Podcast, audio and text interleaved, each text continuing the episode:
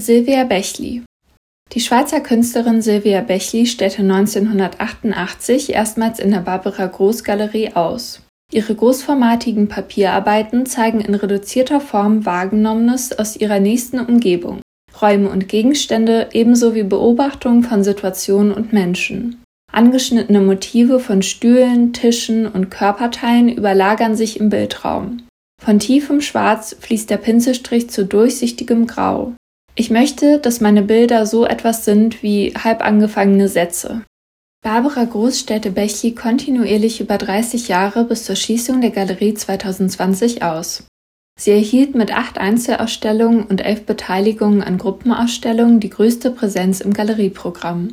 Im Jahr 2009 repräsentierte Silvia Bechli die Schweiz auf der Biennale in Venedig. Zur Vorbereitung gab es einen regen Austausch mit der Galeristin.